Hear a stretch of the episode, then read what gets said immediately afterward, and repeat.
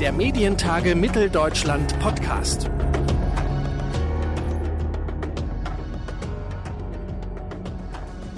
Herzlich willkommen zu einer neuen Ausgabe unseres Medientage Mitteldeutschland Podcast. Zu Gast bei uns im Podcast ist heute Moritz Czermak, der Leiter des medienkritischen Bildblog. Mit ihm wollen wir, wie sollte es anders sein, heute über die Grenzen von Boulevardjournalismus sprechen. Mein Name ist Claudius Niesen und ich sage Hallo und herzlich willkommen zu unserer heutigen Ausgabe und Hallo und herzlich willkommen, Moritz Czermak.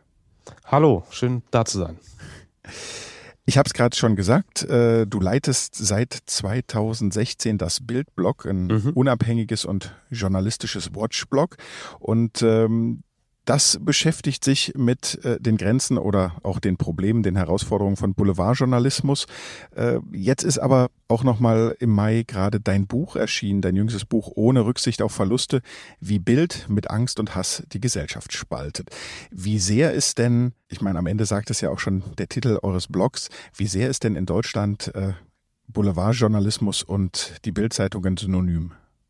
Das kann man vielleicht nicht zu 100% synonym verwenden, aber Bild ist natürlich, glaube ich, schon, das kann man so äh, feststellen, der wichtigste Vertreter des Boulevardjournalismus. Der größte mit der meisten Reichweite.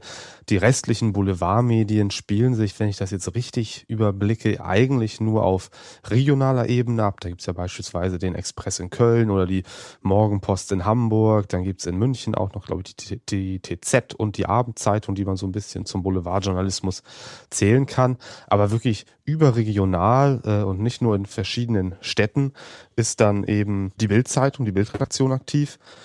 Und da ist ja auch die Reichweite natürlich nochmal eine ganz andere als bei diesen Regionalblättern. Also die Printauflage der Bildzeitung ist zwar in einem starken Sturzflug, die bewegt sich jetzt so langsam auf die Millionenmarke zu, was angesichts einstiger äh, verkaufter Auflagen von vier Millionen, fünf Millionen ein wahnsinnig niedriger Wert ist. Man darf aber nicht vergessen, und das ist uns auch wichtig in dem Buch, dass natürlich online Bild wächst und wächst. Die erreichen fast von Monat zu Monat äh, neue Bestmarken, was die Zugriffe auf Bild.de angeht. Jetzt kommt noch dazu, dass Bild TV starten wird, wie der Springer Verlag vermeldet hat, noch vor der Bundestagswahl im September dieses Jahres. Also da tut sich ein bisschen was. Ähm, Bild bleibt groß, erreicht weiterhin Millionen Menschen jeden Tag und dementsprechend dachten wir uns auch, dass es eine gute Sache ist, das Buch jetzt nochmal aufzuschreiben und dann nochmal kompensiert auf ein paar hundert Seiten nochmal zu beleuchten, was da so alles schief läuft um auf deine Frage zurückzukommen, Bild ist Boulevardjournalismus, nicht, Boulevardjournalismus ist jetzt nicht ausschließlich Bild, aber Bild ist eben doch der wichtigste Vertreter. Und würdest du sagen, wenn wir jetzt äh, Bild als wichtigsten Vertreter des deutschen Boulevardjournalismus identifizieren, damit geht eigentlich auch, wenn man so eine Macht, wenn man so eine Reichweite hat, äh, auch eine besondere Verantwortung mit einher? Na, ich glaube, dass erstmal jedes Medium, das publizistisch tätig ist und das Ziel hat, Menschen zu erreichen, äh, eine, eine besondere Verantwortung hat. Aber ich glaube schon, dass mit einer gewissen Größe und mit einer besonderen Größe auch nochmal eine besondere Verantwortung einhergeht. Das auf jeden Fall. Das Problem ist natürlich, deswegen gibt es das Bildblog seit vielen Jahren, seit 2004 ist es online und deswegen gibt es auch dieses Buch, das Bild und die Bildredaktion aus unserer Sicht dieser Verantwortung doch zu oft nicht ordentlich nachkommt. Jetzt kann man das kritisieren. Es wird auch immer wieder kritisiert. Ihr sagt es sehr laut, ihr sagt es sehr offen.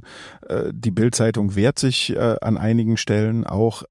Eine wirkliche Veränderung sehe ich aber nicht über die Jahre. Oder würdet ihr sagen, mit eurer Kritik oder generell mit der Kritik an Boulevardjournalismus hat sich an irgendeiner Stelle über die letzten Jahre etwas verbessert? Stichwort äh, Verantwortung oder eben auch Verantwortungsbewusstsein?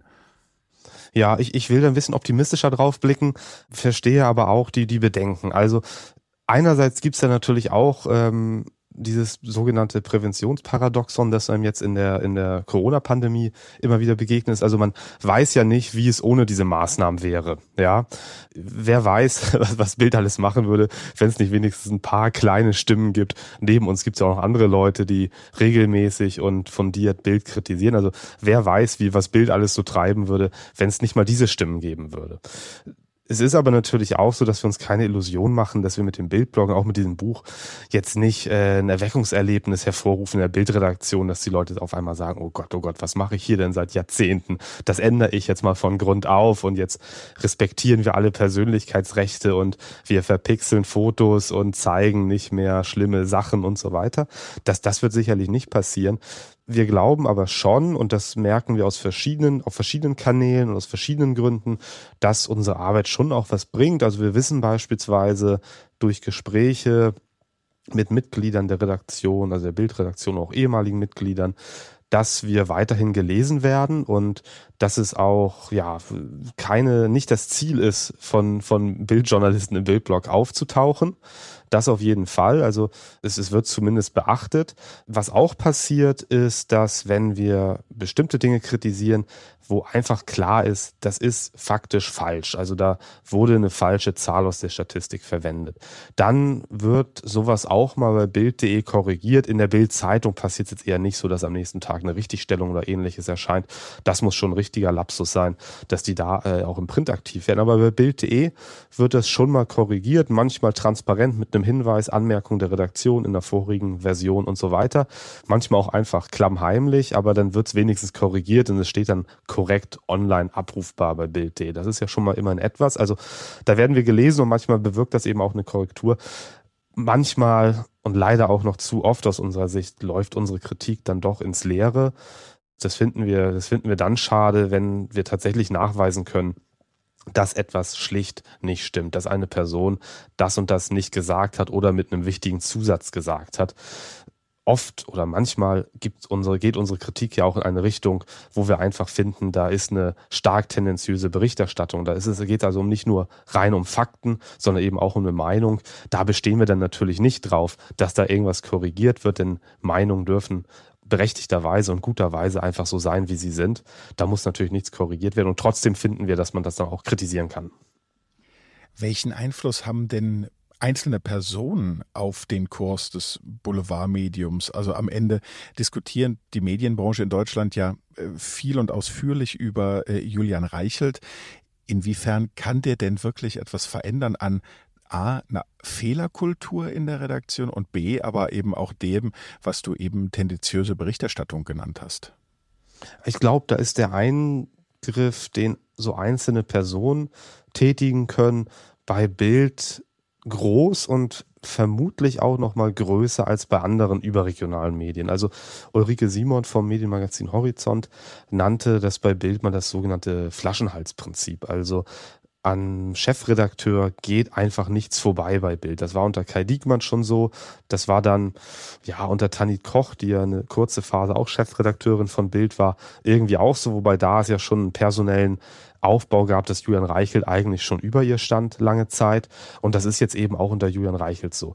Das, was wir hören aus Gesprächen mit Leuten, die bei Bild arbeiten, ist, dass weiterhin so gut wie alles über den Schreibtisch von Julian Reichelt geht oder über einen Schreibtisch seiner engen Vertrauten, bei denen er weiß, die vertreten eine sehr ähnliche Linie wie ich.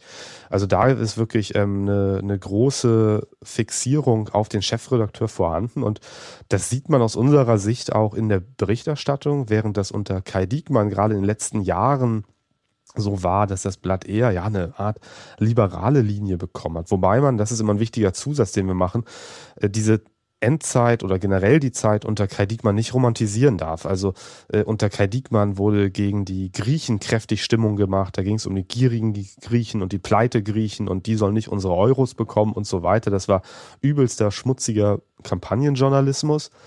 Aber trotzdem ist es so gewesen aus unserer Sicht, dass unter Kai Diekmann Bild ja fast, fast liberal wurde. Da gab es dann so Aktionen, wo wir uns auch dachten, welchen Bildleser oder welche Bildleserin interessiert das denn bitte? Äh, die Aktion ein Bild für Bild, da haben dann namhafte Künstler in Bild ein großes Bild auf einer, auf einer ganzen Seite präsentiert. Das fand die Kunstszene wahnsinnig toll, dass sie sich einem großen Publikum äh, präsentieren können, dem sie sich sonst eher nicht präsentieren in ihren Ausstellungen. Wir glauben, an der Bildleserschaft ist das einfach vorbeigerauscht unter Julian Reichelt ist unsere Beobachtung so, dass es wieder deutlich politischer wurde. Also äh, unter Diekmann, da ging es dann viel auch so um um so TV-Shows, der neue Skandal im Dschungelcamp oder Schimanski kehrt als Tatortkommissar zurück. Das waren teilweise dann so Titelschlagzeilen.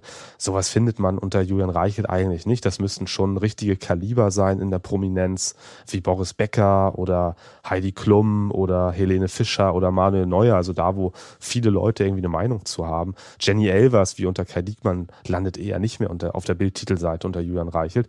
Da geht es eher um politische Themen und das zieht sich auch wirklich bis in die hintersten Ecken in der Berichterstattung unserer Beobachtung nach durch. Ähm, wir haben ein Kapitel, da geht es um die Sportberichterstattung im Bild, weil ja immer gesagt wird, aber der Sportteil ist ja in Ordnung, das sehen wir doch deutlich anders und das versuchen wir im Buch darzulegen, dass auch der Sportteil hochproblematisch sein kann. Und selbst der ist aus unserer Sicht unter Julian Reichelt politischer geworden.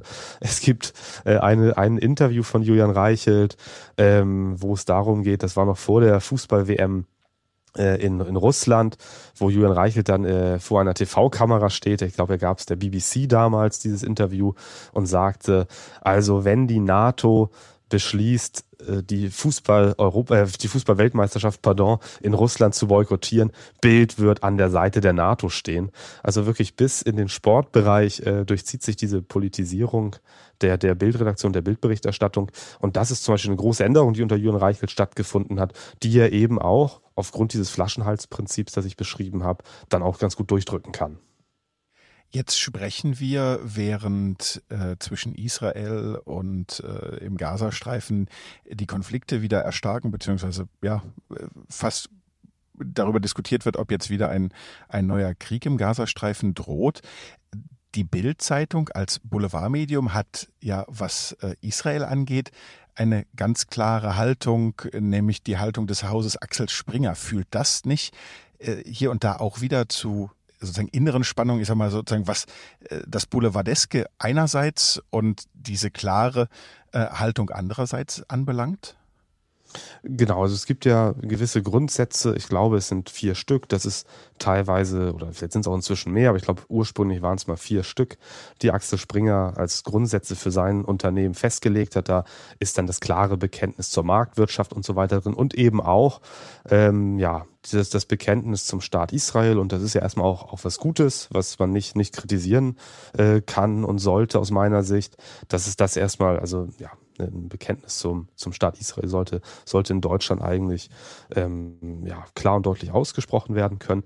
Wenn ich mir die Berichterstattung dann anschaue, finde ich es dann doch problematisch einseitig. Also gerade heute im Blatt ähm, wird viel über über Opfer berichtet, wenn ich das richtig sehe, fast ausschließlich nur über israelische Opfer, was ja auch völlig richtig ist, ähm, diese, diese Raketenangriffe der Hamas zu verurteilen und auch klarzumachen, da sterben Menschen.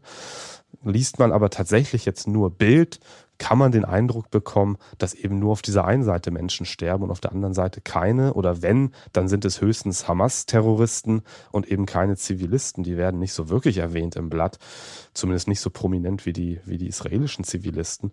Und, und auf beiden Seiten finde ich persönlich jetzt erstmal die Zivilisten egal äh, welchem, welchem, welcher Zugehörigkeit da jetzt vorhanden ist, finde ich es erstmal schrecklich, dass da Menschen umkommen. Das äh, wirkt sich dann also schon sehr klar auf die Berichterstattung aus. Wenn ich das richtig gesehen habe, hat die Bildredaktion auch so ums Bildlogo herum seit, seit Freitag israelische Flaggen positioniert. Also ja, sie, sie positioniert sich ganz klar. Es ist eins der zentralen Themen von Bild sowieso schon und unter Julian Reichelt auch nochmal stärker, der durch seine Einsätze als Kriegsreporter und auch Reportereinsätze in Israel. Das beschreibt er in, in, mehreren Reportagen. Äh, durch diese Einsätze in Israel das Land nochmal ganz anders lieben gelernt hat und kennengelernt hat. Und dementsprechend ist es auch da wieder so, glaube ich, dass zwar auch unter Kai Diekmann beispielsweise eine starke Berichterstattung in eine ähnliche Zielrichtung stattgefunden hat. Aber auch da glaube ich, dass Julian Reichelt sehr prägend ist, was jetzt diese aktuelle Berichterstattung rund um diesen neuen Gaza-Konflikt angeht ist es generell würdest du sagen, um es jetzt mal äh, auch ein bisschen äh, unseren Horizont zu weiten und äh, sozusagen außerhalb der Bild zu schauen, aber natürlich auch weiterhin auf Bild zu schauen, die skandalisierende Berichterstattung, die hat sich doch im Zeitalter der Digitalisierung vervielfacht. Herrscht da, ja, man könnte schon fast sagen, eine Art neuer Gnadenlosigkeit vor? Also wie kann man sich als Gesellschaft gegen so eine mediale Aggressivität stellen? Wie kann man sich vielleicht auch wehren oder wo könnt ihr äh, den, den Finger heben? Ich glaube, dass die Beobachtung nicht ganz falsch ist, dass durch das Dazukommen der sozialen Medien, zumindest für Medien wie Bild und für auch andere Medien im Boulevardbereich, natürlich ähm, eine neue Konkurrenz entstanden ist, dass das Lautstärkenniveau einfach im Gesamten gestiegen ist. Und wenn man da dann als eigentlich von Grund auf sowieso schon mal knalliges und lautes Medium nicht untergehen will, besteht sicherlich die Gefahr, dass man selbst auch noch mal ein bisschen lauter und noch mal ein bisschen am Regler nach rechts drehen muss. Ähm, sonst, sonst, sonst, sonst kann man da irgendwann nicht mehr mithalten. Äh, sowieso, das noch als, als kleiner Nebengedanke, glaube ich, dass zum Beispiel das Aufkommen von Instagram auch dazu geführt hat, dass, dass dieser ganze Promi- und Star-Bereich bei Bild nicht mehr so eine große Rolle spielt, denn äh, ich kann mir inzwischen äh, viel, viel schneller die neuesten Informationen über Justin Bieber auf dem Instagram-Profil von Justin Bieber besorgen. Da muss ich nicht warten, dass Bild.de darüber berichtet, sondern da kann ich meinem Star ja viel, viel näher und direkter äh, dann folgen.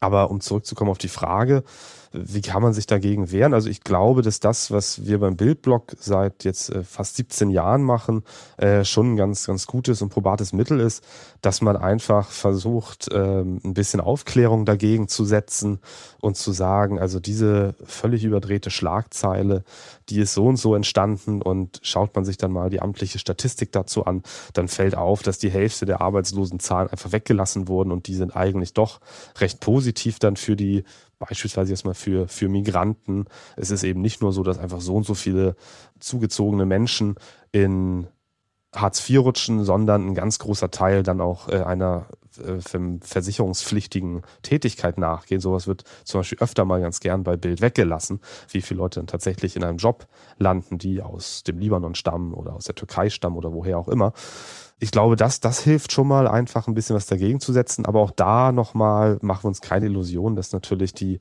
aufklärerische Arbeit meist deutlich weniger Leute erreichen als dann die ursprüngliche Berichterstattung.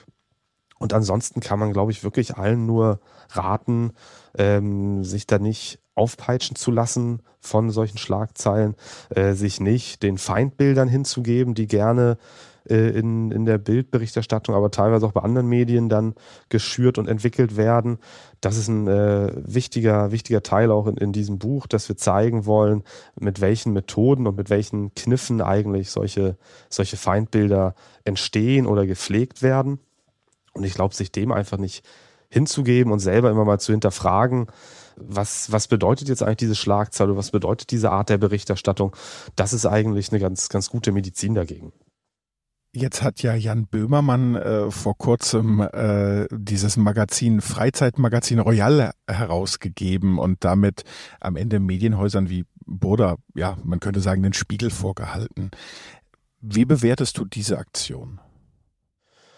Ich finde die aus einer äh, unterhalterischen und auch aus einer medienkritischen Sicht jetzt ganz gelungen und nicht schlecht. Ähm, das, was da inhaltlich in dem Magazin so genannt wurde ähm, als Geschichten, das ist natürlich schon, schon teilweise heftiger Stoff gewesen, wobei manche Sachen härter waren als andere. Also ich glaube, ich glaube über Yvonne Bauer, glaube ich, war es jetzt, also die, die Leiterin des Bauer Verlags, aber da kann ich mich auch gerade irren, auf jeden Fall über eine dieser Verlegerpersönlichkeiten war dann irgendwie eine Schlagzeile XY Krebs, Ausrufezeichen oder ist sie doch Zwilling? Das war also auf die, auf die, auf die Sternzeichen ge, ge, gemünzt. Das ist äh, was, was so in der Regenbogenpresse, auf die das ja zielt, also alles, was so sich im Bereich von die aktuelle Freizeitrevue, neue Welt und so weiter abspielt, wäre das durchaus auch eine, eine, eine denkbare Schlagzeile, glaube ich, in diesem Bereich. Äh, eine Schlagzeile zu Hubert Burda, ob seine Mutter aus Scham gestorben ist, das ist was, was dann auch vielleicht in, im Bereich der Yellow Press so nicht stattfinden würde und was dann einfach aus, aus Blick auf die Satire dann aber doch durchaus gerechtfertigt ist. Also ich finde es tatsächlich nicht schlecht, mal zu zeigen, oder diesen Verlegern zu zeigen und den Verlagen auch zu zeigen, also das, was ihr macht, das ist mehr als grenzwertig und äh, dann eben auch zu zeigen, wir können das ja auch mal mit euch machen. Äh, das rechtfertigt natürlich dann, das, oder sollte nicht rechtfertigen, dass diese Verlage es machen, oder sollte auch jetzt keine, sehr, sicherlich zu keiner Dauerpublikation kommen, dass man diese, diese wirklich teilweise grausigen Methoden der Regenbogenpresse dann auf die Person anwendet oder permanent anwendet, äh, die diese, ja, die diese Methoden sonst so anwenden mit, mit allerlei Prominenten, Prominenten und Adligen. Aber ich glaube mal so als äh, Schuss vor dem Bug finde ich das gar nicht mal so schlecht. Ähm, die Reaktionen der Verlage zeigen auch, dass sie es alles andere als witzig fanden. Äh, ich glaube, insofern war es dann doch am Ende eine ganz gelungene Aktion. Sagt der Journalist und Leiter des Bildblog Moritz Czermak hier bei uns im Podcast der Medientage und ich sage vielen herzlichen Dank für das Gespräch. Ich danke auch. In wenigen Tagen, nämlich am 1. und 2. Juni 2021, ist es dann soweit, dann startet die diesjährige Ausgabe der Medientage in Leipzig. Wer da alles mit uns in Leipzig auf der Baumwollspinnerei diskutiert und worüber, das erfahren Sie auf unserer Webseite medientage-mitteldeutschland.de. Alle Gespräche und Diskussionen gibt es kostenlos im Stream und im Anschluss auch als Video on Demand. Wo? Quasi überall, über die Medientage-App für iOS und Android, über unsere Webseite und an vielen anderen Stellen. Die Infos dazu gibt es natürlich auch im Netz. Mein Name ist Claudius Niesen und ich sage vielen Dank fürs Zuhören und bis zum nächsten Mal. Der Medientage Mitteldeutschland Podcast.